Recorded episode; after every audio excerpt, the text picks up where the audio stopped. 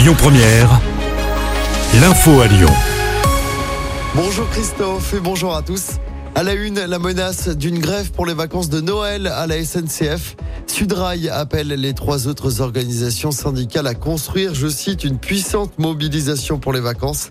En cause des augmentations de salaire jugées insuffisantes, aucune date de mobilisation n'a été fixée pour l'instant.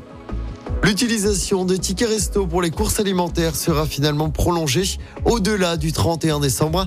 C'est ce qu'annonce la ministre déléguée au commerce, Olivia Grégoire. Plusieurs élus et associations de consommateurs étaient montés au créneau. Cette utilisation étendue est possible depuis le mois d'août 2022.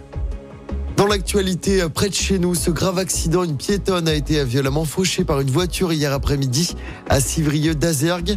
Elle a été prise en charge en urgence absolue et a été héliportée à l'hôpital Édouard Herriot à Lyon.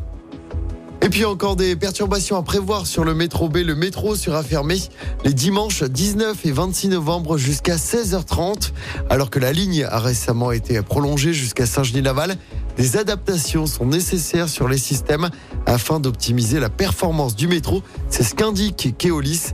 Des bus relais seront mis en place entre la Pardieu et Saint-Genis-Laval pour faire face aux perturbations des deux prochains dimanches.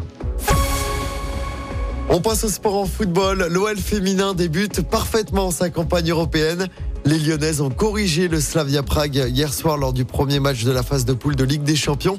Victoire 9-0 des Lyonnaises avec 7 buteuses différentes. Le record du plus large succès en phase de poule de Ligue des Champions est égalé.